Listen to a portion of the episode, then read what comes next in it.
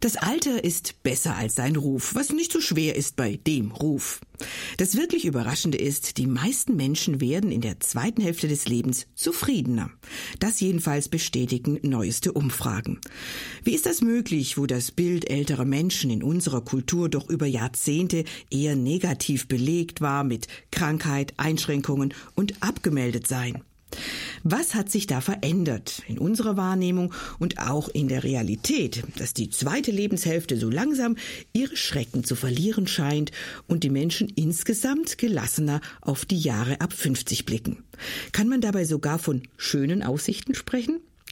Meine beiden Studiogäste tun das. Bei mir sind Ellen Nisviodek-Martin und Anne Löwen. Sie haben an einem Buch mitgewirkt, das sich mit den Möglichkeiten und Chancen der zweiten Lebenshälfte beschäftigt. Es heißt, Träume kennen kein Alter.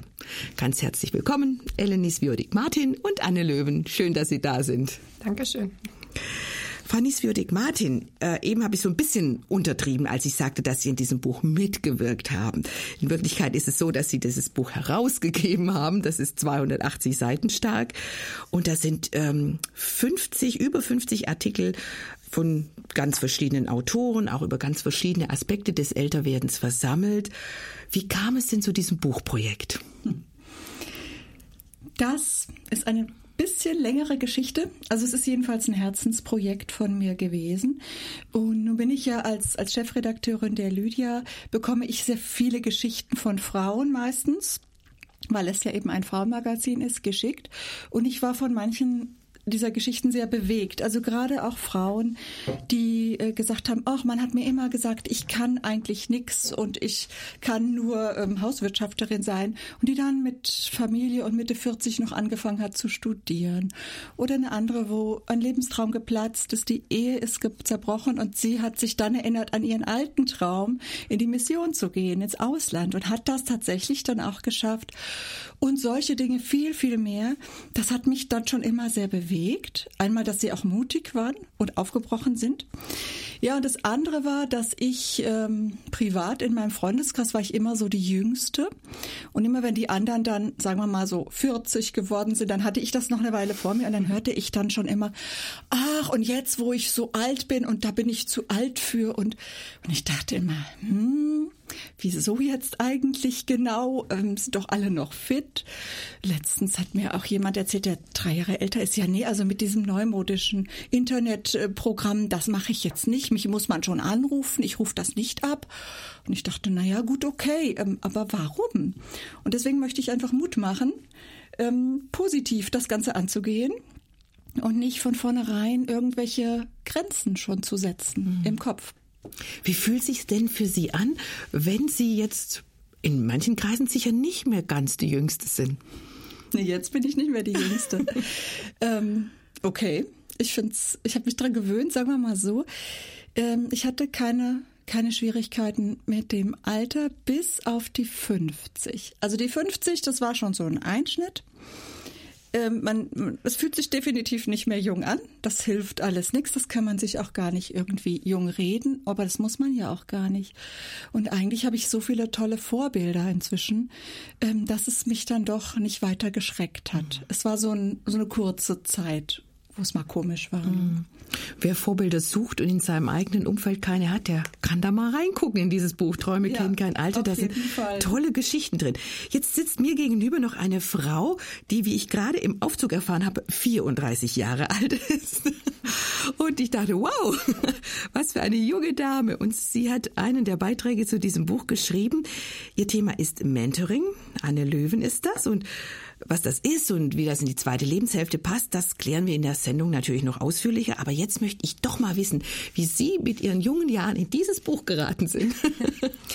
ähm, die Geschichte dahinter ist, dass ich vor einigen Jahren auf dem FEG Frauentag ein Seminar zum Thema Mentoring gehalten habe. Und ähm, ich weiß nicht ganz genau, das muss ich dann ähm, an meine Nachbarin hier weitergeben, wie das an die Lydia gekommen ist. Auf jeden Fall wurde ich kurz danach halt angeschrieben, ob ich mir vorstellen könnte, das irgendwie zusammenzufassen und einen Artikel für die Zeitschrift Lydia zu schreiben was ich dann auch gemacht habe, wo ich mich damals sehr gefreut habe. Und ähm, als jetzt dieses neue Buchprojekt aufkam, wurde ich halt gefragt, ob dieser Artikel nicht auch in das Buch reinkommen könnte. ja, wo ich dann dankend zugesagt habe. Ich fand das eine ganz, ganz tolle Möglichkeit, weil es ja auch ein klasse Thema ist zu so einem Buch, weil das finde ich ganz, ganz toll Perspektive, Hoffnung und auch noch so eine ganz wichtige Aufgabe einfach gibt. Mhm. Frau Löwen, was machen Sie denn, wenn Sie nicht gerade Artikel für Bücher schreiben oder in, in Büchereien kommen, für die es gar nicht geschrieben war ursprünglich?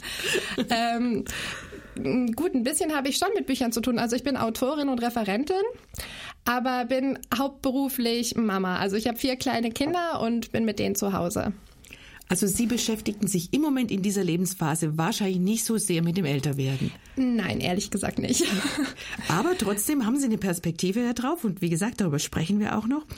Frau Nieswürdig-Martin, Sie haben das vorher erwähnt, Sie sind Chefredakteurin der Zeitschrift Lydia. Sie sind Ehefrau, Sie sind Mutter von sechs Kindern und auch schon Großmutter von zwei Kindern. Ähm, diese ganzen Aspekte habe ich mir so überlegt, das dürfte Ihr Leben ziemlich ausfüllen. Hm, was sollte man sonst noch so über Sie wissen, um Sie ein bisschen kennenzulernen? Was machen Sie, wenn Sie nicht gerade arbeiten oder sich mit der Familie beschäftigen? Dann arbeite ich ehrenamtlich für die Kirchengemeinde. Jedenfalls manchmal. Genau. Ja, ich bin auch in einer FEG, wie die Frau Löwen gerade äh, erzählt hat von diesem FEG Frauentag, bin da auch nochmal sehr engagiert. Aber was man wirklich auch noch über mich wissen sollte, ist, dass ich sehr gerne in die Natur gehe dass ich sehr gerne lese und ich, ja, ich sag mal, mein Herz brennt auch für die Bücher, mhm. ne, dass, ähm, dass ich einfach Leute ermutigen will, nicht alles nur online zu lesen, sondern auch noch zum Buch zu greifen. Das ist mir ein wichtiges Thema. Oder auch ihren Kindern vorzulesen und die an Bücher ranzuführen. Solche Dinge. Mein Herz brennt auch für die Kinder. Und ähm, ja, eigentlich auch noch für die Mission. Mhm. Aber ich höre mal auf. Ja. Ein großer Schirm, unter den ja, Sie eben. alles bringen müssen. Na, Kinder zum Lesen zu ermutigen, das ist bei Ihnen wahrscheinlich auch auf dem Schirm, Frau Löwen, ja, wenn Sie selber Autorin sind.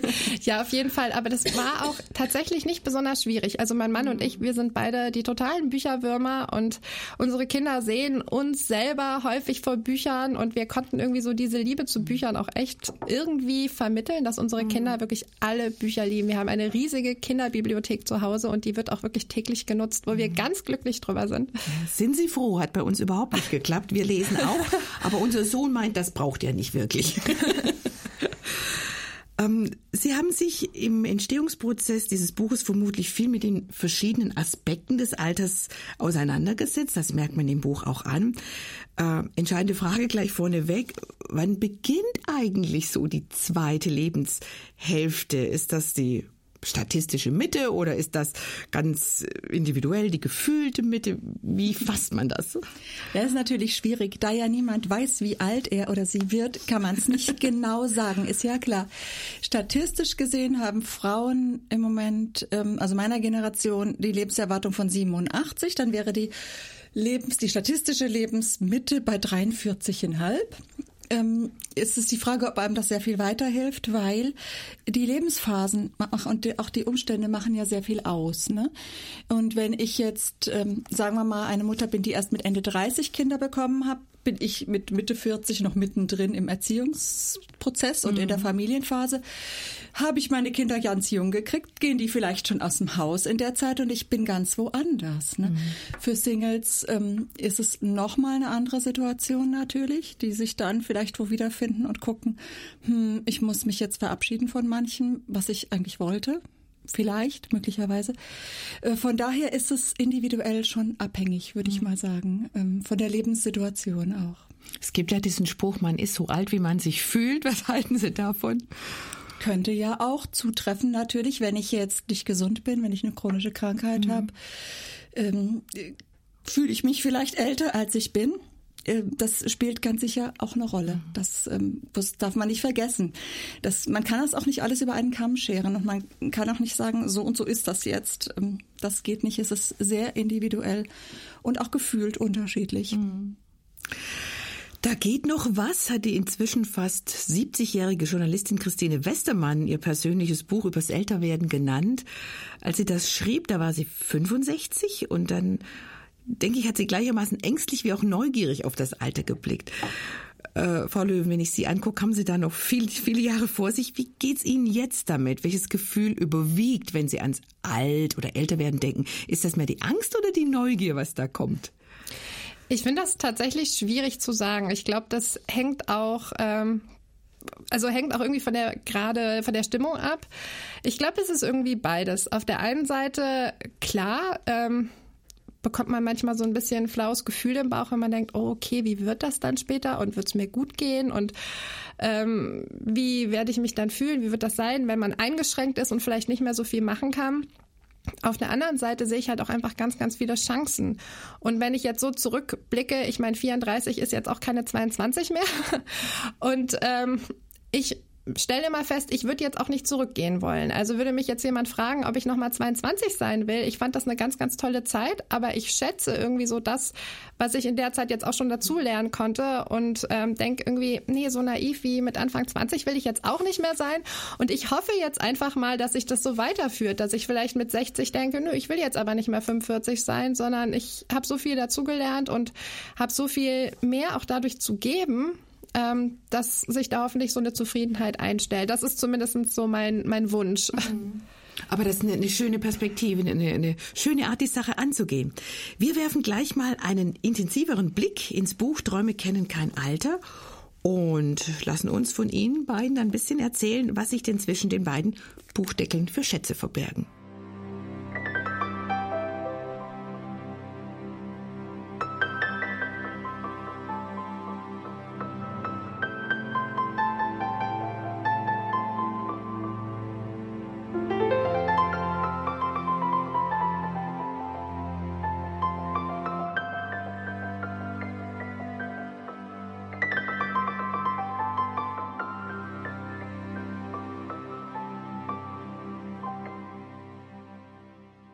Über das Alter boomen gerade mächtig. So hat es zum Beispiel das Sachbuch Die bessere Hälfte der beiden Mediziner Eckhard von Hirschhausen und Tobias Esch sofort nach Erscheinen Mitte September auf die Spiegel Bestsellerliste geschafft und da hält es sich auch schon mehrere Wochen ganz tapfer ziemlich an der Spitze.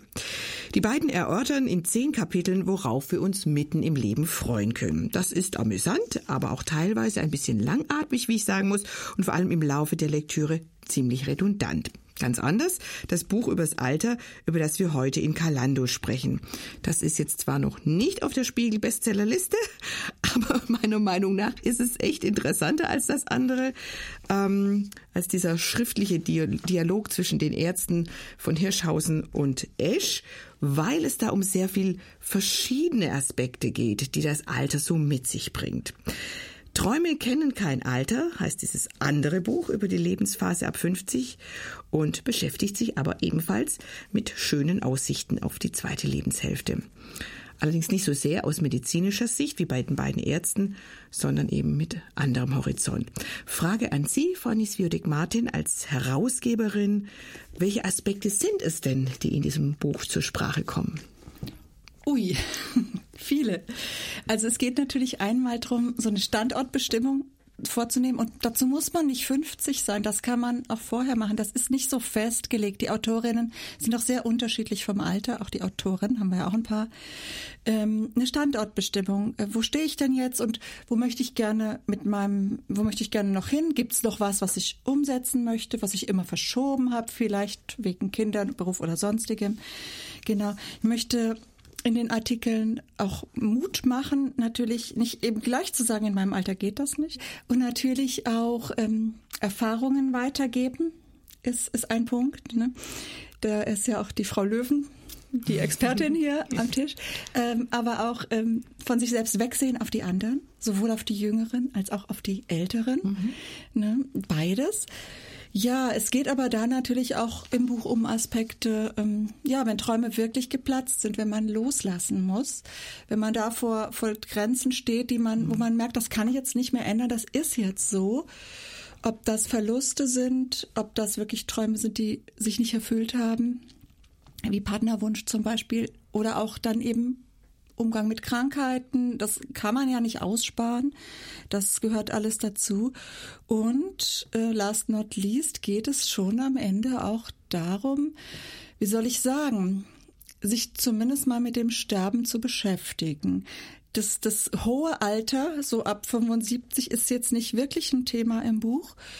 Ähm, es ist aber, es kommt schon auch mal vor, dass Leute da schreiben, die schon wissen, dass sie sterben müssen. Wir gehen auch darauf ein, wie kann man sich vorbereiten, wie was muss ich beachten beim Testament? So was ganz Pragmatisches ist eben auch mal drin, weil ich es einfach wichtig finde. Mhm. Und es ist auch entlastend. Mhm. Aber es ist eben nur ein Teil. Ne? Es wäre, denke ich, auch unehrlich, ein Buch über das Alter zu schreiben, in dem der Tod nicht thematisiert wird, weil ja. der natürlich bei jedem äh, am Ende dann steht. Sie haben das gesagt, ähm, es, sind, es, kommt viel zur Sprache. Die einzelnen Kapitel sind immer bestimmten Themenkomplexen zugeordnet. Eben, wie Sie sagten, es geht um Loslassen, Grenzen akzeptieren, um die Wahrnehmung des eigenen Körpers, fand ich auch spannend in späteren ja. Jahren, um die Sache mit der Weisheit, die ja angeblich im Alter zunimmt ja. und um vieles mehr. Was war Ihnen denn persönlich besonders wichtig? Was, was war so ein, ein Beitrag auch, wo Sie dachten, uh, das ähm, ja, hat mich berührt. Mhm. Ja, ein Teil habe ich vorhin schon erzählt. Das war eben diese Frauen, die ein, wie soll ich sagen, ein ganz geringes Selbstwertgefühl hatten und trotzdem noch mal was gewagt haben, die sich dabei aber auch mh, mm, auf Gott verlassen haben. Das habe ich vorhin nicht erzählt und wirklich sich auch haben führen lassen und von ihm auch neue mm, Aufgaben zeigen lassen. Das hat mich sehr berührt aber auch sind ein paar Geschichten drin, so von Wunschgroßeltern, äh, ähm, Paare oder auch Frauen, die sich um Kinder gekümmert haben, die nicht ihre Enkel sind, die dazu kamen auf unterschiedlichen Wegen. Und das war teilweise wirklich sehr berührend. Also ein Beispiel ist die Eva Bräunig, die war eigentlich wegen einem Burnout krankgeschrieben. Und dann ist in ihrem Umfeld ähm, die eine Frau gestorben, eine Mutter, und sie nimmt dann kurzerhand den Mann und die beiden Kinder erstmal bei sich auf, trotz ihrer Erschöpfung, trotz ihres Burnouts, und sagt, ja, wir müssen dem noch helfen, wir kümmern uns um die Kinder. Und ähm, das hat mich sehr berührt. Mhm. Ne? Bis hin dann auch zu der Geschichte ähm, von einer Autorin, die jetzt auch schon nicht mehr lebt, die halt beschrieben hat, sie weiß, sie muss sterben. Wie geht's ihr damit? Und es war eine Geschichte, die mich richtig ermutigt hat. Mhm. Die hat auch ein bisschen die Angst genommen. Ähm, ja, also vor dem, was noch kommen könnte mhm. oder kommen wird. Mhm. Ja. Die Intention des Buches haben Sie schon gesagt, das ist zu ermutigen, bisschen die Angst wegnehmen, auch vor dem Älterwerden zu sehen, was für Möglichkeiten und Chancen da noch sind. Sehen Sie es auch so ein bisschen als, ich nenne es jetzt mal Ideenbörse, was in späteren Jahren noch möglich ist, dass vielleicht jemand das Buch liest und denkt, öh, das könnte ich vielleicht auch machen. Das ist gar, gar keine schlechte Idee. Möglicherweise, ja, sind ja auch Leute drin, die so ganz pragmatische Dinge haben, so was mache ich mit meinem großen leeren Haus oder die einen nehmen Gäste auf, die anderen verkaufen es und ziehen in eine Mehrgenerationen-WG. Äh, also da ist ja alles dabei.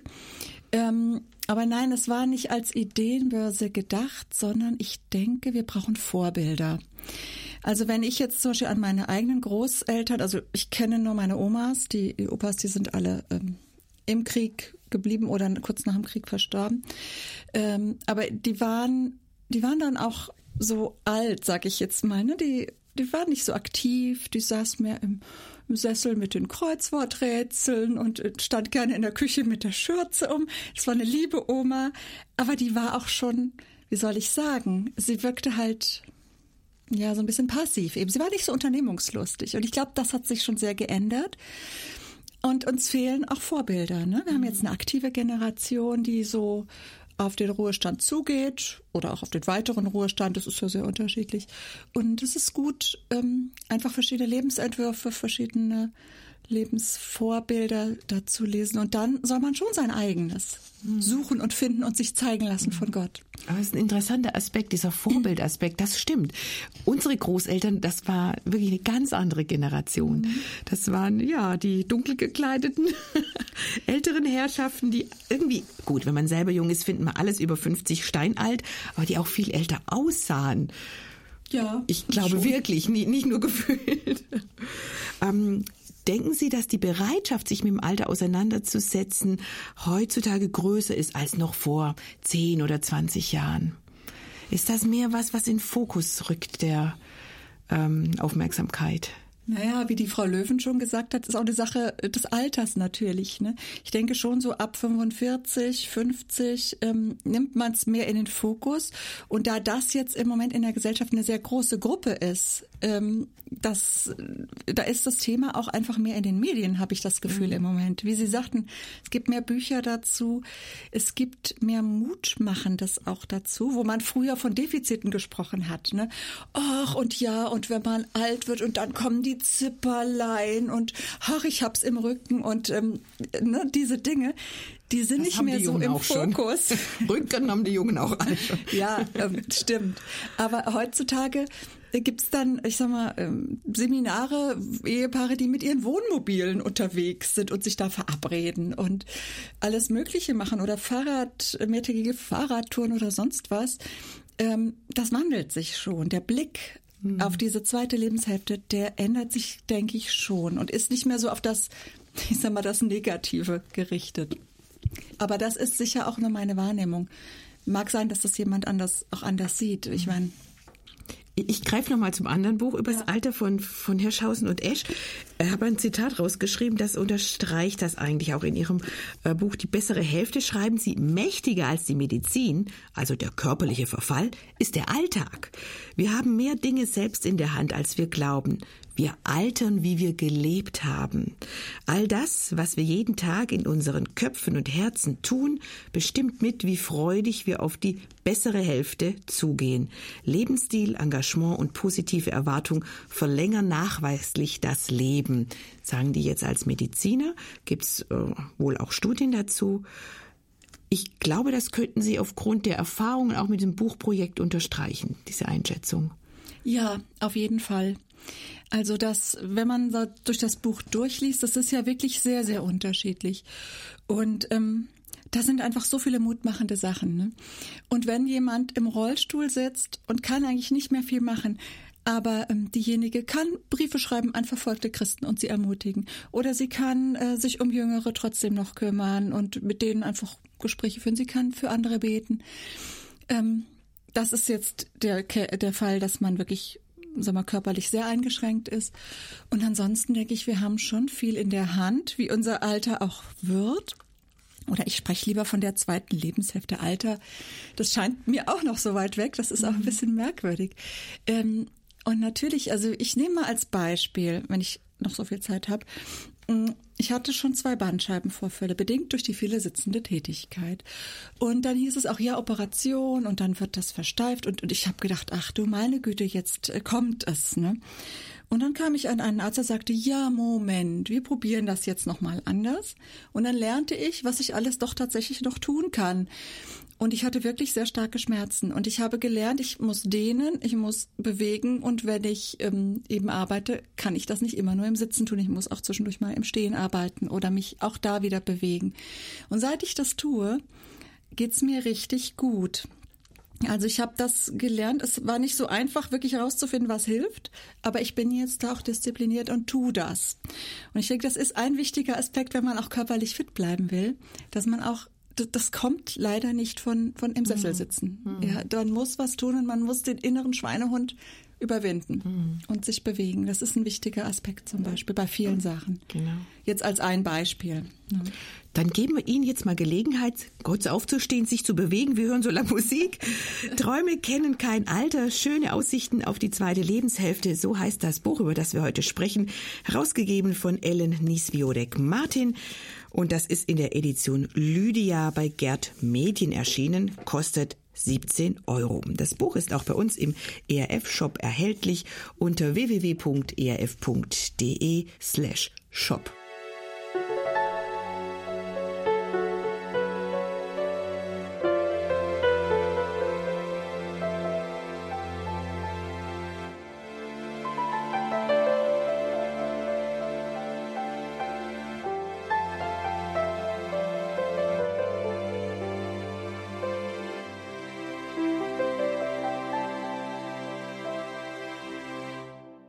66 Jahren, da fängt das Leben an, sang einst Udo Jürgens voller Inbrunst und man glaubte es dem agilen Entertainer aufs Wort.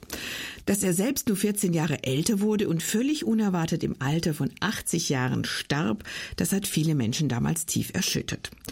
Udo Jürgens letztes Album, das er 79-jährig veröffentlichte, hieß bemerkenswerterweise Mitten im Leben. Und dass er die Lebensmitte in diesem betagten Alter längst überschritten hatte, das dürfte dem Sänger damals allerdings klar gewesen sein. Dennoch stand er tatsächlich bis zu seinem Tod, seinem plötzlichen Tod, muss man sagen, mitten im Leben. Das ist ja in der Tat bei immer mehr älteren und alten Menschen so, dass sie sehr lange Zeit, manchmal sogar bis kurz vor dem Tod, voll im Leben stehen und auch nichts von dieser sogenannten sozialen Teilhabe eingebüßt haben. Wir haben gerade schon, während die Musik lief, darüber gesprochen.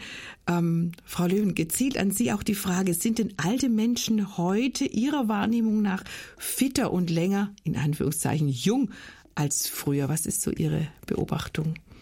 Also es ist für mich natürlich ein bisschen schwierig zu sagen, weil vieles mit Kindheitserinnerungen zu tun haben. Und wie Sie das vorhin schon mal auch gesagt haben, als Kind hat man meistens immer das Gefühl, alle Leute sind alt, die über 25 sind. Da ist es natürlich manchmal da ein bisschen schwierig, aber mir scheint es manchmal schon so ein bisschen. Also wenn ich mich an meine eigenen Großeltern zurückerinnere und das zum Beispiel mit meinen Eltern oder Schwiegereltern vergleiche, merke ich zumindest ähm, im Aktivismus einen großen Unterschied. Also was ähm, unsere Eltern jetzt noch alles machen und für neue Dinge angehen und auch was für eine positive Lebenseinstellung da drin steht, voller Energie und Ideen. Ähm, da kann ich mich nicht dran erinnern, dass ich das bei meinen Großeltern damals so wahrgenommen hätte. Liegt wahrscheinlich auch daran, dass wir heutzutage finanziell einfach besser gestellt sind als ähm, unsere Großeltern und der Aktionsradius, wie Sie sagten, viel, viel größer ist. Mobilität, Internet, das stand ja auch gar nicht zur Verfügung damals. Ich habe mich bei der Vorbereitung an dieses charmante Zitat von Agatha Christie erinnert. Wer mit 70 eine reizende alte Dame sein will, muss mit 17 damit anfangen. Das Problem ist dabei, dass wahrscheinlich keiner mit 17 ans Altern denkt. Trotzdem die Frage mal an Sie, kann man denn selbst irgendwie was dazu beitragen, in Würde alt zu werden und dabei vielleicht sogar, wenn es gut läuft, reizend zu bleiben, bis, bis man 70 ist? Also ich fand das Zitat übrigens ganz klasse. Ich finde, das äh, ist ja, es ist irgendwie süß, es ist wunderschön und es hat wirklich auch ganz, ganz viel Wahrheit drin, weil ich glaube, es macht sehr viel aus, was für eine Einstellung man hat.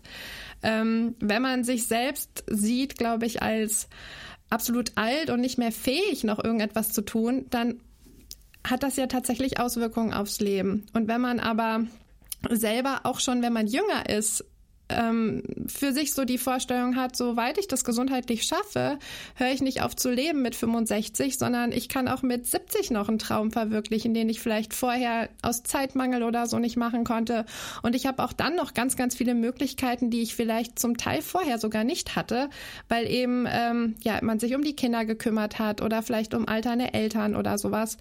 Und ähm, ich glaube, dass diese Einstellung ganz viel ausmacht und die kann man sich ja auch schon vorher in jüngeren Jahren zurechtlegen. Mhm. Oder auch diese Einstellung, dass man sagt, ich möchte dazulernen, ich möchte ähm, ja, möchte irgendwie so ein bisschen auf dem Stand der Dinge bleiben. Zum Beispiel, ähm, WhatsApp ist ja nichts Böses oder so als Beispiel, ja.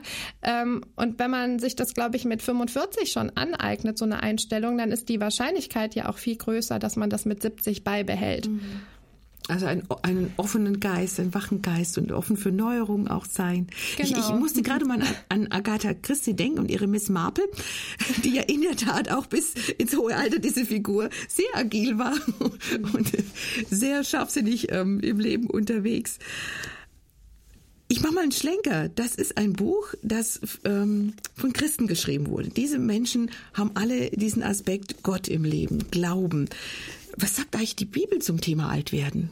Fanny Sviorik, Martin. Die Bibel ähm, berichtet von Menschen in ganz unterschiedlichen Lebensphasen und Altersstufen auch. Sowohl junge Menschen haben ja da Aufträge bekommen, aber auch alte. Also das ist, ist ja gar keine Frage. Ähm, Mose zum Beispiel war jetzt auch nicht mehr der Allerjüngste, als er den Auftrag bekommen hat, das Volk aus Ägypten zu führen. Und ich meine, wie dass Abraham und Sarah sehr alt waren, als sie eben auch da ihre das in das verheißene Land äh, gezogen sind und auch dann noch im hohen Alter noch ein Kind bekommen haben, auf dem ja eine Verheißung lag und so weiter. Das das zieht sich durch die Bibel. Also in der Bibel ähm, ist, sind die Aufträge Gottes oder die Aufgaben, die er einem gibt, an keinerlei Alter gebunden. Mhm. Und die Jungen haben gesagt, ich bin zu jung. Und die Eltern vielleicht auch mal, da bin ich für zu alt. Aber es gab auch viele, die waren ganz gehorsam. Also der bekannteste Vers im Zusammenhang mit dem Alter, der mir spontan eingefallen ist, ist dieser Lehre uns bedenken, dass wir sterben müssen, auf dass wir klug werden, wobei man natürlich auch in jungen Jahren sterben kann. Ähm, welche Bedeutung hat dieser Rat aus Psalm 90 persönlich für Sie, Frau Löwen? Also ich muss sagen, wenn ich über diesen Vers stolper, dann regen sich da doch ganz unterschiedliche Gefühle in mir. Auf der einen Seite denke ich, ja, das ist ein echt weiser Rat. Das sollte man machen. Ähm, weil man ja anders die Gegenwart lebt, wenn man diese Perspektive vor Augen hat. Mhm. Ähm, und wenn ich in meinem Kopf irgendwie denke, es wird mir nie was passieren und ich kann ewig leben, dann lebe ich vielleicht nicht mit so viel Intention und Intensität das jetzt. Und das ist etwas, was ich versuche daraus zu entnehmen.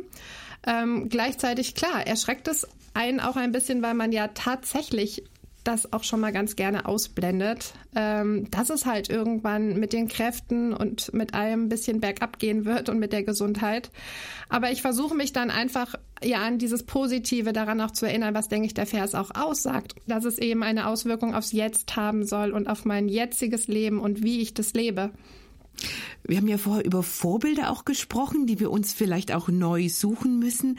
Haben Sie eventuell auch biblische Vorbilder, wenn es ums Älterwerden geht? Also eine Frau, die mich sehr inspiriert, ist die Naomi, die Schwiegermutter von der Ruth, ähm, weil sie schon unter sehr schwierigen Umständen, finde ich, sehr, sehr weise reagiert. Also ihr Leben ist definitiv so, wie die wenigsten von uns sich das, denke ich, wünschen würden. Sie wohnt in einem fremden Land und dann verstirbt ihr Mann und ihre beiden Söhne. Und ähm, die Art und Weise, wie sie dann aber ihr Leben so in die Hand nimmt und gleichzeitig auch ähm, ihre Schwiegertochter dann noch dabei inspiriert und damit äh, nicht nur das Leben ihrer Schwiegertochter beeinflusst, sondern auch noch ihr eigenes und dann nachher sogar noch ihren Enkelsohn ähm, in den Arm halten kann. Das ist was, was ich irgendwie total schön finde und so diesen ähm, ja diese Intention, die sie verfolgt dahinter oder so dieses, diesen wachen Verstand, diese offenen Augen, ähm, das ist was, was ich schon sehr inspirierend finde. Mhm. Ich gebe die Frage an Sie mal weiter, Frau Nieswürdig. Martin, gibt es für Sie so ein biblisches Vorbild? Also eine Frau der Bibel, die mir ein Vorbild ist, allerdings nicht in Bezug aufs Altern, sondern ins Gottvertrauen. Das ist für mich tatsächlich Maria.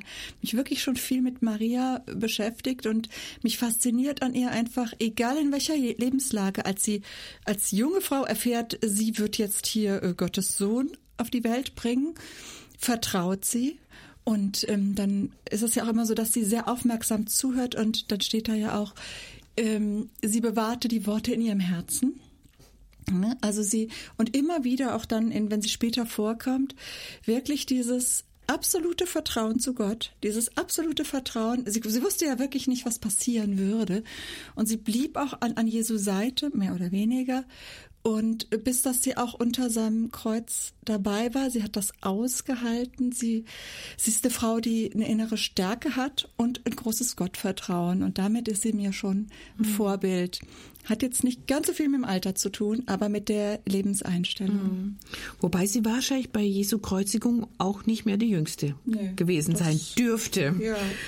Ähm, die Autorinnen und Autoren des Buches Träume kennen kein Alter, die haben ja ganz unterschiedliche ähm, Lebensläufe, unterschiedliche Erfahrungen. Aber, das habe ich schon gesagt, sie haben alle eines gemeinsam. Sie sind Menschen, die an Jesus glauben und diesen Glauben als Fundament für ihr Leben gelegt haben. Ich frage das mal, es klingt ein bisschen platt, aber ich muss das mal fragen. Haben es Christen vielleicht auch einfacher mit dem Altwerden, mit diesem Vertrauen, das Sie eben erwähnt haben? Ja, auf jeden Fall. Also ich finde, ich habe eine ganz andere Perspektive für mein Leben, wenn ich weiß, mit dem Tod ist es nicht vorbei. Es kommt hinterher das Leben bei Gott. Das ist ja ein eklatanter Unterschied, als wenn ich sage, ja, ähm, nach dem Tod ist eben nichts mehr. Das ist für mich ähm, ein ganz, ganz gravierender Unterschied, aber auch, äh, wie soll ich sagen, dass ich darauf vertrauen darf, in egal welcher Lebenslage lässt Gott mich nicht alleine. Er steht mir bei. Er gibt mir die Kraft. Er gibt mir möglicherweise auch die, die Menschen, die mich unterstützen und ähm, er sorgt für mich und er hat einen guten Plan für mich. Ähm, das bedeutet ja, ich, ich muss nicht groß nach einem Sinn in meinem Leben suchen. Er ist schon da. Mhm. Ne? Ich ähm, soll das umsetzen, was Gott in mich hineingelegt hat, die Begabungen leben, die er mir gegeben hat. Und er hat ja auch Aufgaben für mich vorgesehen. Und die zu entdecken, ist dann auch wieder eine Aufgabe, in jedem Lebensalter übrigens. Und ähm, das finde ich ganz, ähm, ja, ganz toll. Mhm. Möglicherweise hat vielleicht Gott auch noch Pläne, wo man zunächst denkt, ah, das müsste so im Alter vielleicht nicht sein. Da könnte es manchmal vielleicht auch schwieriger sein, wenn man dann sein Leben nach Gottes Willen ausrichten möchte. Ähm, haben Sie das auch schon mal so gehört? Äh, in Geschichten, dass Frauen oder Männer natürlich auch sagten, irgendwie habe ich gespürt, Gott möchte das, aber ich wollte es eigentlich nicht mit, keine Ahnung, 60 nochmal aufbrechen oder mit 70 was Neues anfangen. Ja, ja, klar, das habe ich auch schon öfter gehört. Ich musste gerade an Maria Prean denken die ja auch, deren Leben völlig anders lief, als sie sich das gewünscht hatte, die sehr spät geheiratet hat, dann ist nach wenigen Jahren ihr Mann verstorben und dann kriegte sie jenseits der 60 irgendwie diese Vision oder diesen Auftrag nach Afrika zu gehen.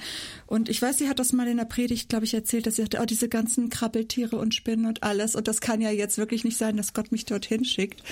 Und äh, wie sie dann auch dort immer wieder so an Grenzen stieß, aber immer wieder merkte, da ist jetzt meine Aufgabe, bis hin, dass sie mit über 60 dann auch noch drei Kinder quasi als ähm, also aufgenommen hat als alleinerziehende Mutter.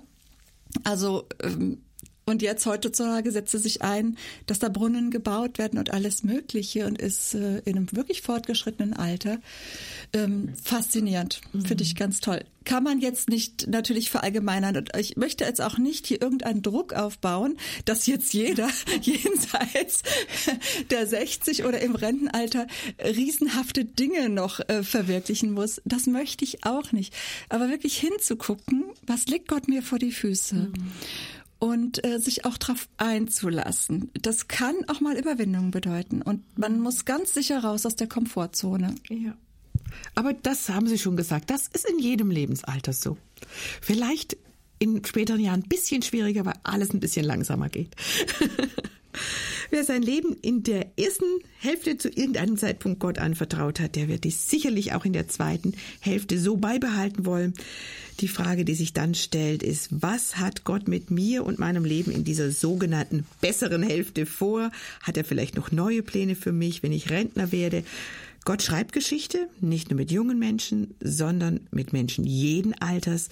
Davon sind meine beiden Gäste Anne Löwen und Ellen Nieswürdig Martin überzeugt und das kann man auch in dem Buch Träume kennen, kein Alter nachlesen. Das Buch ist in der Edition Lydia bei Gerd Medien erschienen und kostet 17 Euro. Sie können es gerne bei uns im ERF-Shop bestellen unter www.erf.de slash shop.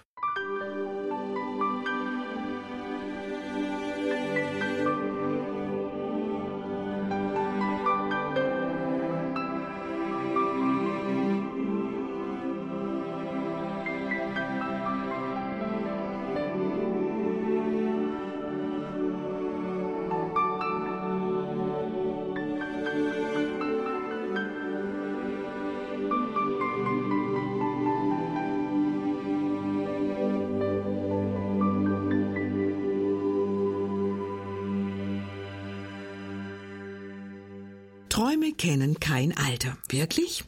Wie oft hört man doch, na, dafür bin ich jetzt doch schon zu alt. Ellen Nisviodek-Martin, Chefredakteurin der Zeitschrift Lydia, hat viele Geschichten zur sogenannten zweiten Lebenshälfte zusammengetragen. Die Autoren erzählen, wie sie mit Gottes Hilfe, zum Beispiel mit zerbrochenen Beziehungen, geplatzten Träumen oder aber auch mit dem Nachlassen der körperlichen Kräfte umgehen und wie sie im Alter noch ganz neue, unbekannte und zum Teil auch sehr mutige Wege eingeschlagen haben. Elenis Viorik-Martin ist heute bei mir im Studio in Begleitung von einer der zahlreichen Autorinnen und Autoren des Buches. Das ist Anne Löwen, die in ihrem Artikel für Mentoring Beziehungen wirbt. Frau Löwen, jetzt sind Sie mal voll an der Reihe. Was hält Ihrer Meinung nach auch im Alter noch geistig jung, flexibel und wie ich es jetzt mal nenne, geschmeidig? Sie beobachten das von einer Außenwahrnehmung, von einer Außenwarte mit gerade mal sie, äh, 34 Jahren, genau. Ähm, ich finde auch da, das kann man gar nicht unbedingt immer alles über einen Kamm scheren. Das hat natürlich die Persönlichkeit selber auch ganz viel damit zu tun. Aber wenn ich es jetzt mal versuchen sollte, so an ein paar Punkten festzumachen, ich finde einmal ist es irgendwie Lesen. Also ich habe vorhin ja schon mal gesagt, ich bin ein Bücherwurm und ich finde Lesen echt sehr, sehr wichtig. Und ich finde, indem man viel liest, sich Inspirationen holt von anderen Menschen, das hält irgendwie den Horizont irgendwie auch weit. Und wenn man dann vielleicht auch mal einen Schritt weiter geht und auch mal was liest von jemandem, der vielleicht ein bisschen provokant schreibt oder mal herausfordert, äh, Dinge mal von einer anderen Perspektive zu sehen, ich finde, das hält schon ähm, den Kopf irgendwie fit. Und ähm, dann natürlich sich mit jüngeren Menschen zu umgeben. Ich finde, ich merke das selber bei meinen Kindern, wie die mich immer wieder herausfordern, äh, über Dinge nachzudenken oder allein durch ihre Art. Ähm, ich glaube, wenn ich jetzt keine Kinder hätte, dann würde ich mich in manchen Dingen anders verhalten, als so, wo ich ständig damit ähm, ja in Berührung komme, wie jüngere Menschen Dinge sehen. In dem Fall halt jetzt kleine Kinder. Sie haben in dem Buch ähm, Träume kennen kein Alter unter der Kapitelüberschrift Das gute Weitergeben einen Artikel über Mentoring geschrieben, der heißt äh, Darf ich von dir lernen? Was genau, wir fangen mal ganz vorne an, ist Mentoring?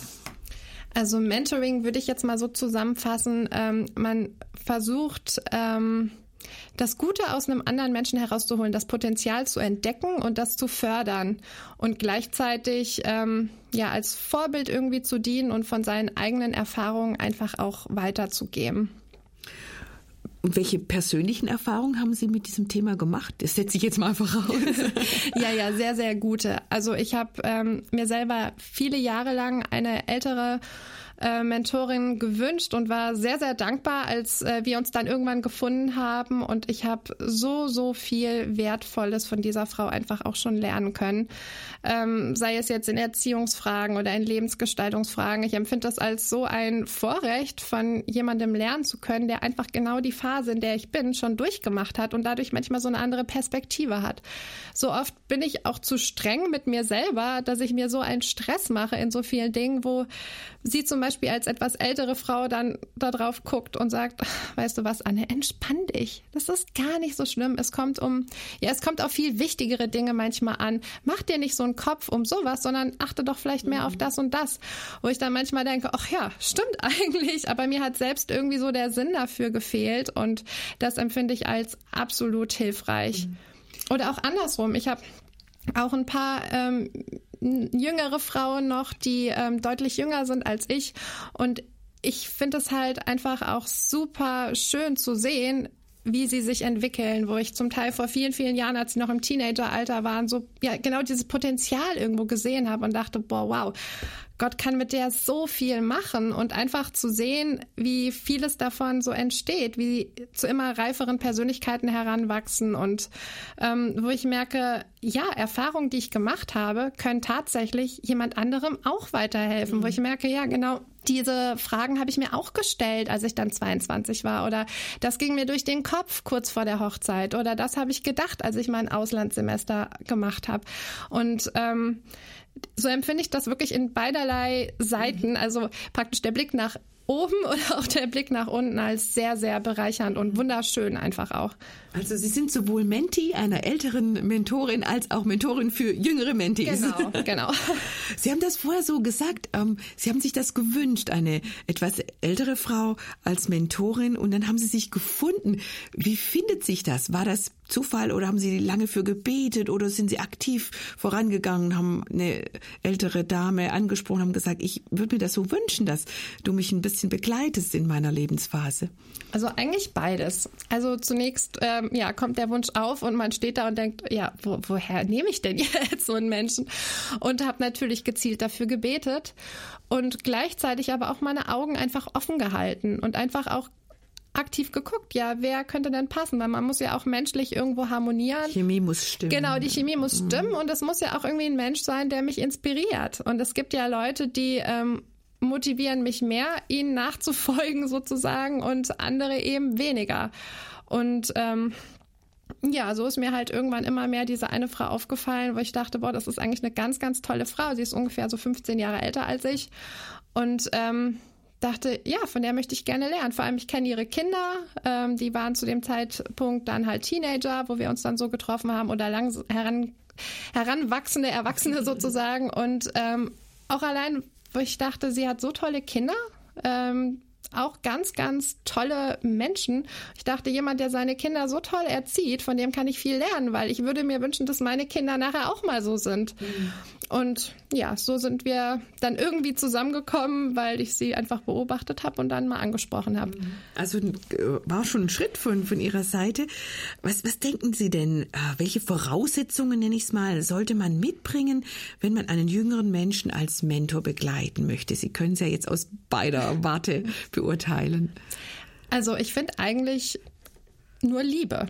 Also man muss diesenjenigen wirklich mögen und äh, man muss sich für den das Beste wünschen und ähm, ich glaube, es muss wirklich ein Herzensanliegen sein. Und ich glaube, wenn man einen Menschen einfach liebt, dann ähm, hat man alle Voraussetzungen erfüllt. Kurz und knapp. Sie schreiben in Ihrem Artikel, dass Transparenz auch ein sehr wichtiger Aspekt in einer Mentoring-Beziehung ist. Ich frage mal, wie weit soll, muss, kann man denn als Mentor da gehen? Muss man sich da komplett ins Privatleben gucken lassen oder wo würden Sie da vielleicht auch eine Grenze ziehen? Also teils, teils. Also auf der einen Seite muss man sich natürlich ins Privatleben schauen lassen.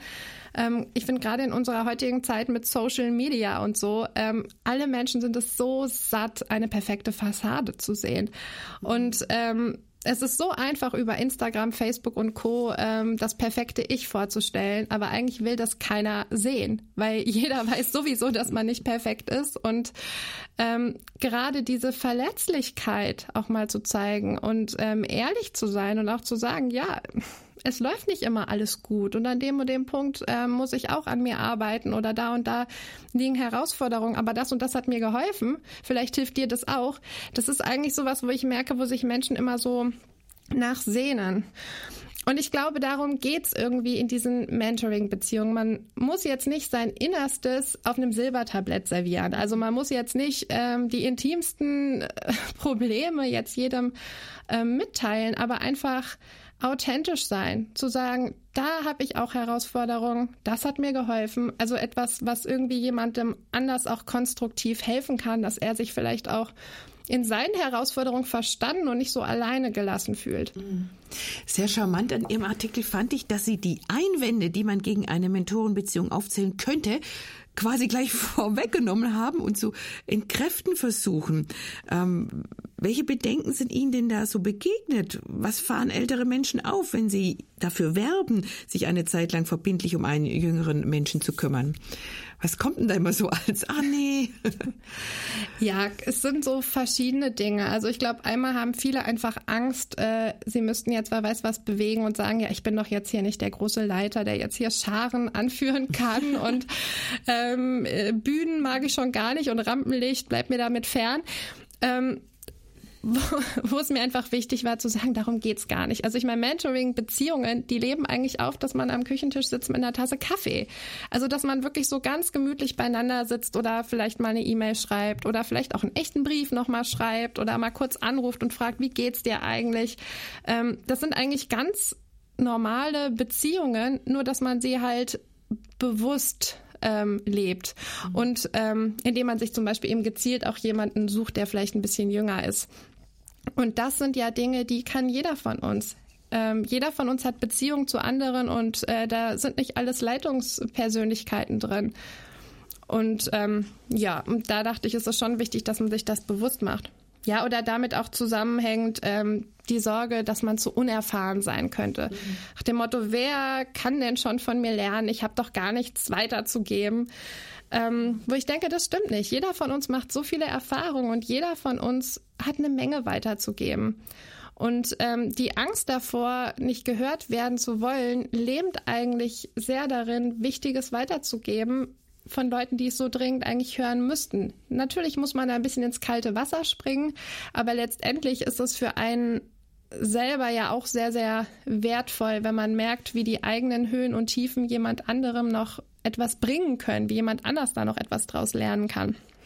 Wir sind uns einig, dass Gott Menschen jeden Alters gebraucht, ähm, die sich ihm zur Verfügung stellen, um auch andere an ihrer Erfahrung, an ihrer Lebens- und, und Glaubenserfahrung teilhaben zu lassen. Ich finde das schön, dass Sie eben auch älteren Menschen Mut machen, mal den Blick eine Generation oder vielleicht auch nur eine halbe nach unten zu richten und zu sagen, vielleicht ist da jemand, der meine Hilfe, meinen Rat oder meine Begleitung, mein Gebet brauchen könnte einfach das Gute weitergeben, was er selbst empfangen hat, so wie es in diesem Kapitel auch heißt. Also Bedenken überwinden und loslegen. Eine von vielen Anregungen aus dem Buch Träume kennen kein Alter, das noch viele weitere Aspekte beleuchtet und über die sprechen wir dann gleich weiter.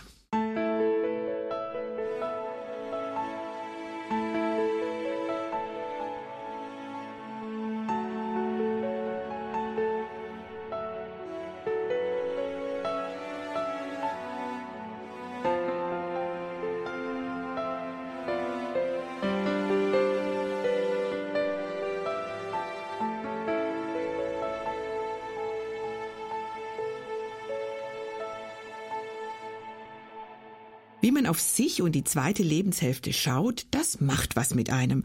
Wer hat bei einer negativen Sichtweise dennoch Lust, ein neues Projekt in Angriff zu nehmen, ein Häuschen zu bauen, eine Weltreise zu machen oder Italienisch zu lernen? Das fragen die beiden Mediziner und Autoren Tobias Esch und Eckhard von Hirschhausen in ihrem Buch Die bessere Hälfte, das derzeit auf vielen Nachttischen in Deutschland liegen muss, denn wenn man die Verkaufszahlen des Buches anschaut, liegt dieser Verdacht nahe. Und mit dieser Aussage haben die beiden Ärzte zweifelsohne recht. Meine Sicht auf mein Leben in späteren Jahren macht schon heute etwas mit mir. Bei mir auf dem Nachttisch lag im Sommer allerdings bereits ein Buch zum gleichen Thema, das mir viel mehr Facetten des Älterwerdens aufzeigt und einen viel weiteren Bogen spannt. Es heißt Träume kennen kein Alter und es bestätigt die These, dass es auf die Perspektive ankommt, mit der jeder Einzelne sein Älterwerden angeht.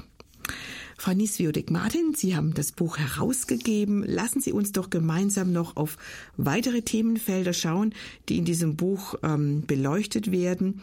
Ich habe mir mal Kapitel 5 ausgesucht. Immer wieder ein Thema bei mir, sich im eigenen Körper wohlfühlen. Welche Aspekte kommen denn da zur Sprache? Ja, es geht natürlich darum, was passiert mit uns, wenn wir älter werden. Ich sag mal, wir Frauen, wir sind so gemacht, wir möchten schön aussehen, wir möchten gut aussehen, wir möchten uns wohlfühlen und äh, der Körper verändert sich. Wie gehe ich damit um?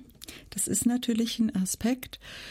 Unter anderem auch, ähm, ja, natürlich wie kann ich mich gut ernähren, wie sorge ich gut für mich, einfach mal unabhängig jetzt von auch Gewichtsfragen, die ja auch immer noch dazu kommen.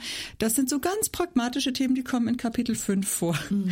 Plus die Wechseljahre noch. Genau, und das, das scheint mir natürlich schon ein sehr weibliches Kapitel zu sein. Absolut. Eben das Ausgesöhntsein mit der eigenen Figur, das Essverhalten, die Wechseljahre.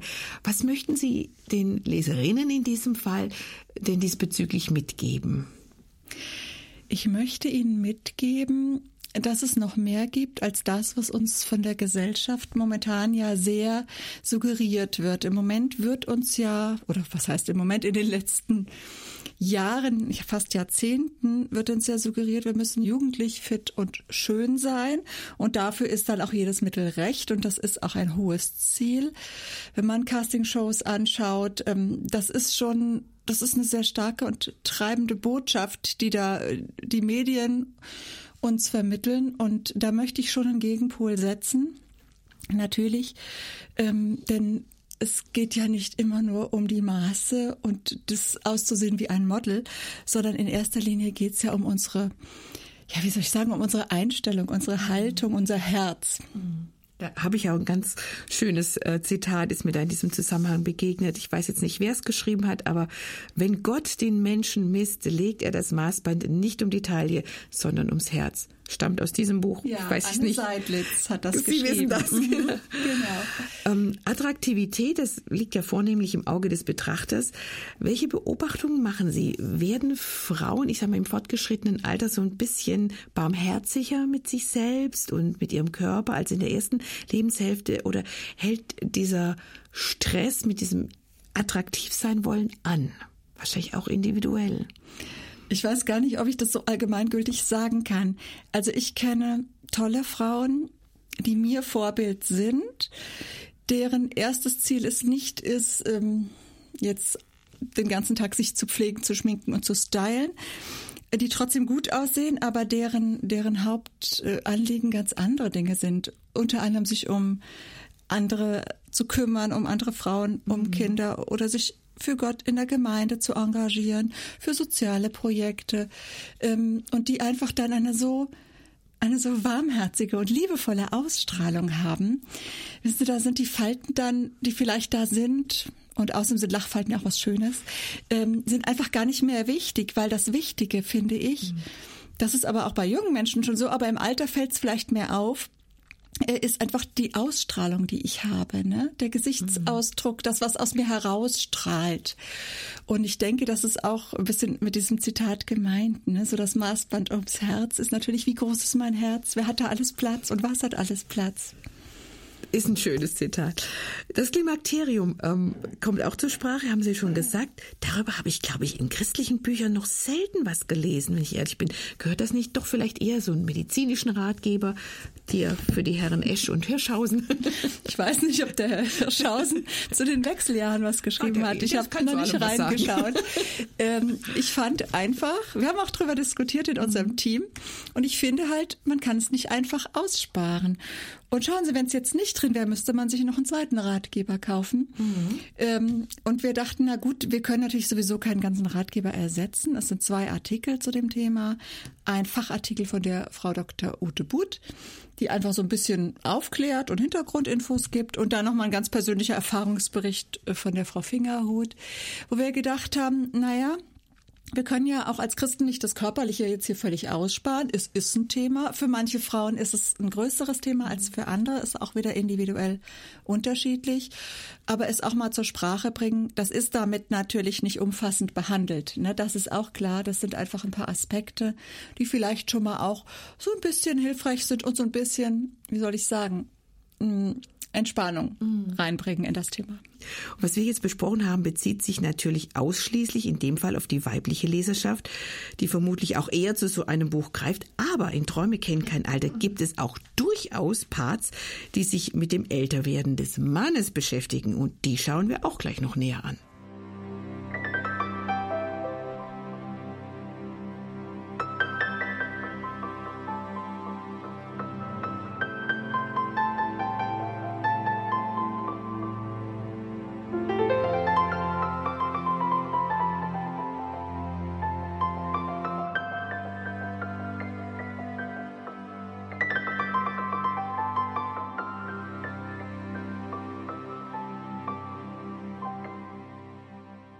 Werde ich noch jung sein, wenn ich älter bin? Oder werde ich dann ersticken an meiner Sicherheit? Und werde ich dann, statt wild zu kämpfen, nur noch nicken?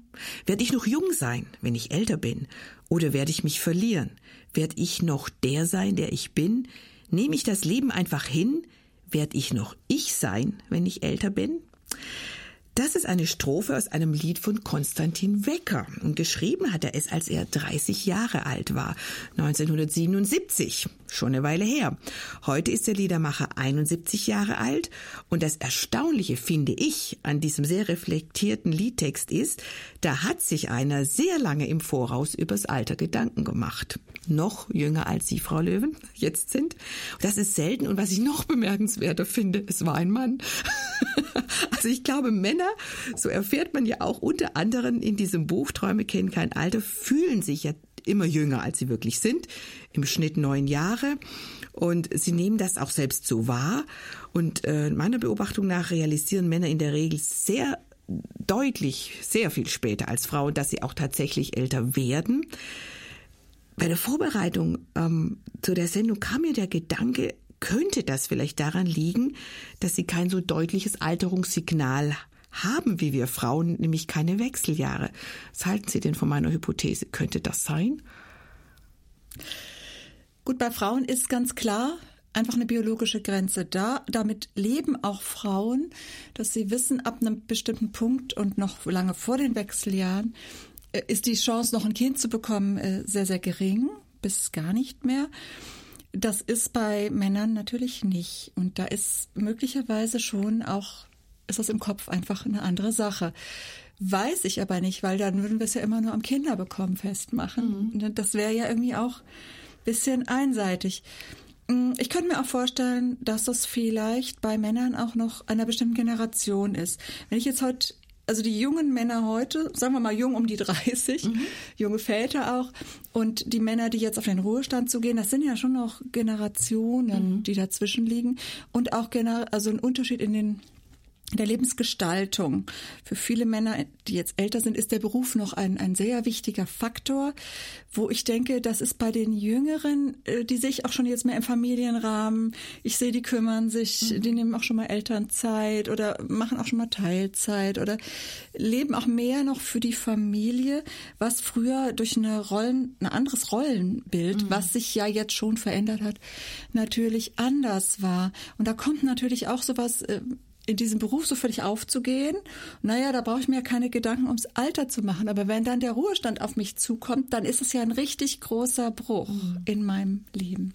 Und der ist oft größer als äh, der bei Frauen, auch wenn Frauen berufstätig sind. Das liegt mhm. wahrscheinlich auch durch diese Selbstdefinition. Der Journalist Andreas Malessa, der spricht in ihrem Buch, in seinem Artikel darüber, dass der Ruhestand für Männer tatsächlich ähm, schwerer zu ertragen ist als für Frauen. Das ist ein sehr heiterer Artikel. Er schreibt, dass Männer ihre Tätigkeiten danach bewerten, wie viel Anerkennung sie dafür bekommen und da gibt's zu Hause äh, natürlich nicht so viel davon wie im Betrieb.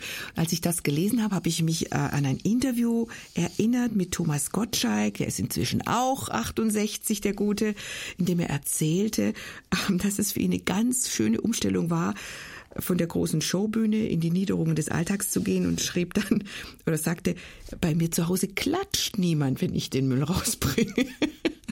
Schon schwierig. Ja. Und da ist die Frage, wie soll man damit umgehen? Äh, welche Tipps gibt denn der Herr Malessa da in diesem Artikel? Der Kollege Malessa ähm, ich sag, muss, da, da steckt natürlich schon auch noch dieses Bild dahinter. Die Frau ist sowieso die ganze Zeit zu Hause. Sie ist zuständig für alles rund um Haushalt mhm. und Familie und Kochen. Und wo findet er seinen Platz? Ich denke, wenn es eine andere Paarsituation wäre, dass beide sich auch schon vorher um beides gekümmert hätten, wäre das natürlich auch anders. Ne? Aber bei ihm beschreibt er das eben so, stellvertretend für viele andere Männer seines Alters, würde ich mal sagen. Und er gibt dann halt auch eben diesen Tipp, ähm, kommen wir auch fast wieder in Richtung zu den Großeltern oder auch dem Mentoring, sich zu engagieren, sich wirklich ehrenamtlich einzubringen mit aller Lebenserfahrung, mit aller Glaubenserfahrung und mit ganz viel ähm, Aufmerksamkeit, sich dann um zum Beispiel Enkel zu kümmern oder andere Kinder oder eben, äh, er sagt ja auch, dass Männer sich ähm, je älter sie werden, mehr in der Gemeinde einbringen, während es bei Frauen, die sich auch schon in jüngeren Jahren, sagt er, äh, sehr einbringen, dann eher abnimmt und sie sagen, ach, jetzt mache ich mal ein bisschen mehr für mich. Ich mal ein bisschen kürzer. Ja, genau. Und er sagt auch, bei Männern kommt das dann erst, dass sie das erst sehen als einen Wert und als eine wertvolle Aufgabe. Also Ehrenamt kommt groß ins Spiel dann. Bei ihm schon, ja. ja. Aber auch bei vielen Männern. Die, die nicht heimwerken, das war ja auch sehr lustig in dem Artikel. Es gibt ja die Heimwerker, die dann jahrelang immer irgendwas am Haus rumbasteln, damit sie beschäftigt sind. Ähm, diese Männer im Ruhestandsüberlegungen, die begegnen uns im Kapitel 8 dieses Buches. Und das heißt die Sache mit der Weisheit. Das finde ich klingt hochspannend. Äh, was steckt denn da noch alles dahinter mit dieser Weisheit, die man mit dem Alter oft auch verbindet? Ja, da bin ich auch noch nicht so ganz mit mir selbst im Reinen. Ich dachte ja auch, als ich so jünger war, na ja, so mit über 40 oder 50, da, da werde ich sicherlich eine ganz abgeklärte, entspannte Lady sein, die nichts mehr aus der Ruhe bringt. Und ich merke, es ist dann doch nicht so, ganz so. Sicher bin ich in manchen Themen gelassener, aber ähm, so weise fühle ich mich irgendwie doch nicht. Und dann habe ich mich mal ein bisschen umgeguckt. Wie ist das denn mit der Weisheit? Und habe festgestellt, naja, irgendwie sind alle so ein bisschen da noch ratlos. Wann kommt sie denn nun, die Weisheit? Wann fühle ich mich weise? Und ähm, dann haben wir dort halt die verschiedenen Themen zusammengefasst. Also wir haben tatsächlich mh, hm, sehr unterschiedliche Antworten gefunden. Ne? Von Heidi Schulte, die zum Beispiel sagt, na ja, ich stehe jetzt hier als ältere Dame in einer Veranstaltung und die, die Jungen, die würden jetzt tanzen, wenn sie hier wären und würden klatschen und würden sich bewegen und ich traue mich nicht. Und eigentlich wäre es doch weise, wenn ich nicht mehr darauf achten würde, was andere über mich denken und einfach das tun, was ich, wonach mir ist. Ist eine Definition mhm. jetzt von weise, gibt natürlich auch noch andere. Ähm, da sind viele Aspekte und die versuchen wir so ein bisschen zu beleuchten, mhm. ohne die endgültige Antwort, wann man wirklich weise ist, zu, gefunden zu haben. Ja. Aber es sind durchaus ja auch praktische Sachen drin, dass man Vorsorge trifft, ähm, dass man Aufgaben rechtzeitig abgibt und so oder ja. weiterhin einfach am sozialen Leben teilnimmt und sich nicht, nicht zurückzieht, sich fit hält und so weiter. Nicht zu unterschätzen ist das alles als Jungbrunnen, sage ich auch in Anführungszeichen. Das ist der Sozialteilhabefaktor, äh, sehr sinnstiftend auch im Alter, sind natürlich auch Enkel, so man welche hat. Aber was ist zum Beispiel mit Singles in der zweiten Lebenshälfte? Auch sie kommen im Buch Träume kennen kein Alter zu Wort und mehr dazu hören wir gleich.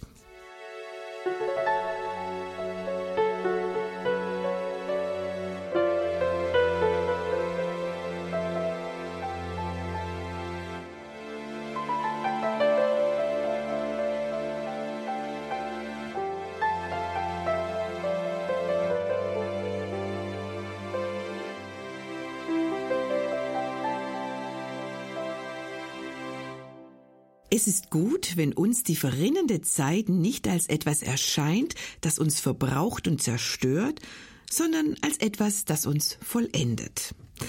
Der französische Schriftsteller Antoine de Saint-Exupéry hat diese sehr weisen Worte geschrieben.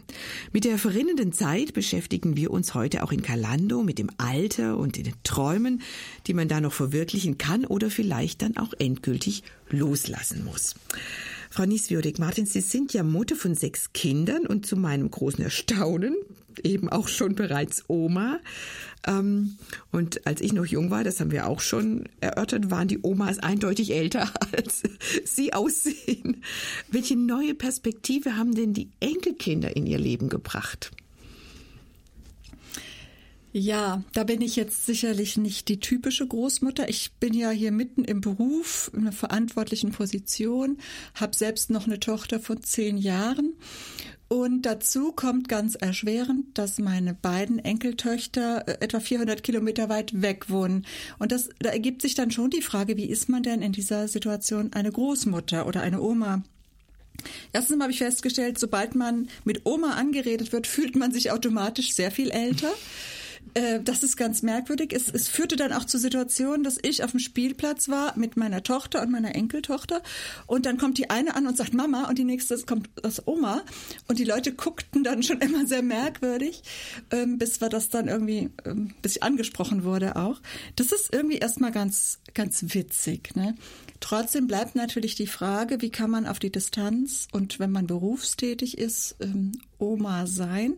Und das ist echt nicht so einfach, muss ich wirklich sagen. Wir setzen wirklich WhatsApp ein und ähm, auch manchmal so diese, diese Live-Chats, das machen wir ab und zu. Wir versuchen uns wirklich mehrmals im Jahr gegenseitig zu besuchen und auch mal zu schreiben. Und ähm, ich, ich könnte jetzt, ja, mehr kann ich leider nicht sagen, weil sie sind im Alltag leider nicht so präsent. Es sind doch Ausnahmesituationen, wo wir uns sehen und dann finden wir das ganz toll und freuen uns aneinander. Aber natürlich an ihrem Alltag kann ich nicht richtig sehr viel teilnehmen. Dann frage ich mal die Frau Löwen mit vier jungen Kindern. Welche Rolle spielen denn die Großeltern im Leben ihrer Kinder? Ja, die werden heiß und innig geliebt.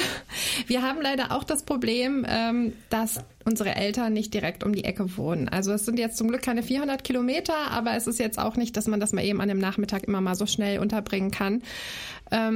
Aber unsere Kinder lieben das total. Also mal bei Oma und Opa zu sein, äh, wo man dann oft auch ein bisschen mehr darf als zu Hause, ist für die immer ja das totale Highlight. Und wenn gerade die Kinder, die noch nicht in die Schule müssen, dann mal für ein paar Tage Urlaub machen können bei Oma und Opa, das ist dann ja, das ist dann der wie Weihnachten und Ostern zusammen manchmal.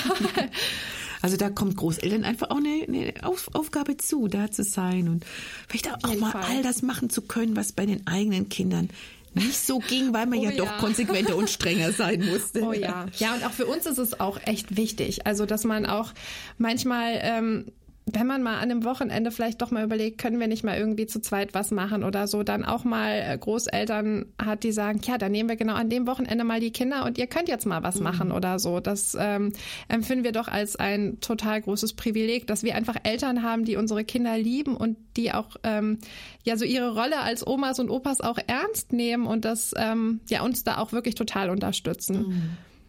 Nun hat ja nicht jeder Mensch in späteren Jahren die Möglichkeit, sich als Großmutter oder Großvater auszuprobieren. Ich habe gelesen, dass nur noch 25 Prozent aller nach 1975 geborenen Frauen mehr als ein Kind überhaupt haben. Das wird ja, wie wir wissen, knapp mit dem Nachwuchs in Deutschland. Und dann sind da ja natürlich, ist da diese riesige Zahl an Singles, die weder Kinder noch Enkel haben. Aber auch daran ist gedacht in diesem Buch, was ist denn die Botschaft äh, dieses Buches an reifere Singles, Frau Nieswürdig-Martin? Also die Botschaft ist zuerst für verheiratete Mütter und nicht Mütter, die nicht verheiratet sind, eigentlich erstmal die gleiche. Das ist eben dieses Nachspüren, wovon träume ich und was möchte ich umsetzen und was zeigt Gott mir. Das gilt für alle, auch natürlich für die Singles. Singles haben es von daher etwas schwerer, wenn sie älter werden, als dann oft so tatsächlich sehr konkrete Fragen aufkommen, so wirklich bis hin zu dem Thema, wer kümmert sich denn um meine Sachen, wenn mir jetzt was zustößt? Mhm. Ähm, und das fängt sogar bei Singles auch früher an, gar nicht mal unbedingt in der zweiten Lebenshälfte, sondern auch schon, schon wesentlich früher. Wirklich dieses, ähm, wer ist denn dann da? Entweder wenn ich krank werde oder wenn ich einen Unfall habe.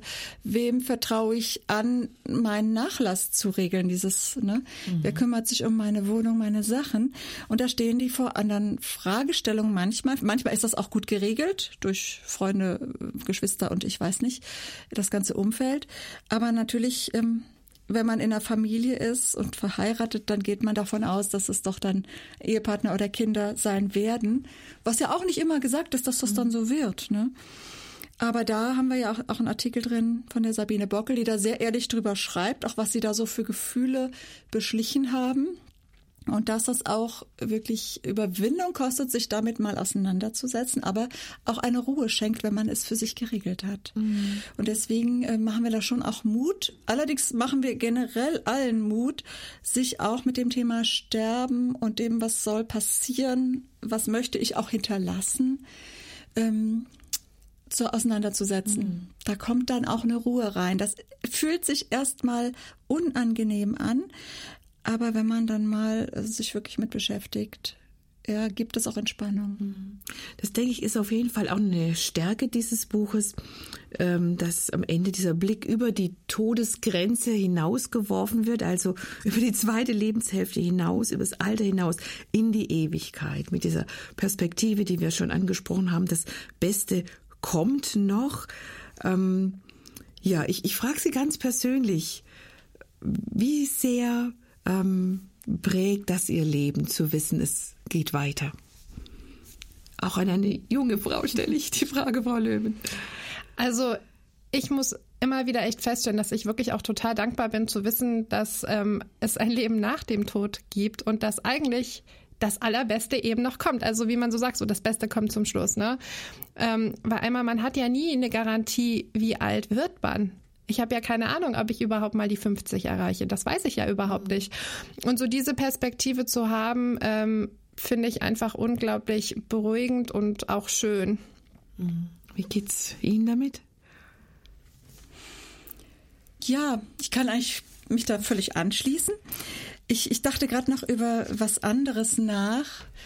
Es ist jetzt so, ein, ein sehr guter Freund von uns ist letzte Woche verstorben, sehr plötzlich im Alter von 50. Das hat uns alle sehr getroffen.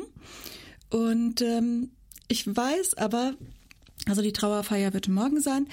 Und ich weiß aber, was auch über ihn gesagt werden wird. Und ich weiß ja auch, wie ich ihn erlebt habe, weil er war jemand, der wirklich Gott geliebt hat und der ähm, in einer fröhlichen Art sehr viel wirklich vom Glauben erzählt hat. Und ich dachte gerade, na ja, ähm, ist ja auch so ein Aspekt, was wird über mich geredet, wenn ich, wenn ich mal nicht mehr da mhm. bin. Mhm. Und ähm, dann denke ich immer, oh je, ich habe so viel eigentlich, was ich nicht, wo ich denke, ich habe es nicht gut gemacht und ich hätte das besser machen können. Und da ist es für mich dann wirklich eine, ah, ja, es ist so erleichternd, so entlastend zu wissen, Jesus ist auch für mich gestorben und für das, was ich versiebt habe, sage ich jetzt mhm. mal, ne? für das, wo ich Fehler gemacht habe, wo ich Dinge versäumt habe. Ähm, wenn ich jetzt so zurückblicke, jetzt schon, denke ich oft, oh, da hast du was ähm, verpasst und da hättest du was anders machen müssen und ähm, das war nicht gut. Und wenn ich mir vorstelle, ich stünde jetzt so, ähm, ich wüsste, ich müsste bald sterben und ich müsste nur auf meine Leistung gucken, oh, das wäre, wäre mir schwer. Mhm. Ne? Äh, aber da ist es dann doch so, dass ich, ich freue mich darauf, Jesus kennenzulernen, Jesus wirklich äh, bei ihm zu sein, mhm. ganz pragmatisch, ganz ja. Und ich, ich bin einfach so dankbar, was er für uns getan hat. Und dass ich von daher mit einem beruhigten Gewissen der Ewigkeit entgegengehen kann. Ich habe das nicht tagtäglich vor Augen. Ich, ich, muss mir das auch immer mal wieder bewusst machen. Ähm, da hat das Buch natürlich viel zu beigetragen. Mhm. Das ist klar. Hilft, lesen hilft. Haben wir heute schon mehrfach ja, festgestellt. Genau. ganz, ganz herzlichen Dank, ähm, dass Sie uns durch diese Sendung begleitet haben, für das Gespräch, für Ihre Antworten in den vergangenen beiden Stunden. Wir kommen ja alle nicht drum rum ums Älterwerden, aber meine Zuversicht ist, dass das gut gelingen kann und dass es auch eine erfüllte Zeit sein wird. Und ähm, ja, hier sind gute Anregungen drin. Für Sie ein ganz dickes Dankeschön für die guten, schönen Aussichten in die zweite Lebenshälfte. Ja, gerne. Elenice Wiodik-Martin war das, Chefredakteurin der Zeitschrift Lydia und Anne Löwen, Autorin und Referentin. Sie beide waren meine Gäste heute in Kalando und wir haben über das Buch gesprochen, Träume kennen kein Alter, schöne Aussichten auf die zweite Lebenshälfte. Es ist in der Edition Lydia bei Gerd Medien erschienen und kostet 17 Euro. Eine lohnende Investition, wie ich finde. Sie können es gerne über unseren ERF-Shop beziehen. www.erf.de shop ist unsere Internetadresse. Ja, und laut aktueller Forschungen sind die meisten Menschen mit 70 zufriedener als mit 17. Also da gibt's noch Luft nach oben, je nachdem wie alt Sie sind. Danke, dass auch Sie mit dabei waren äh, und mit uns gemeinsam zwei Stunden älter geworden sind. Eines ist sicher, so jung wie heute hören wir uns nie wieder, aber ich freue mich, wenn Sie das nächste Mal wieder mit dabei sind. Am Mikrofon für Sie war Sigrid Offermann.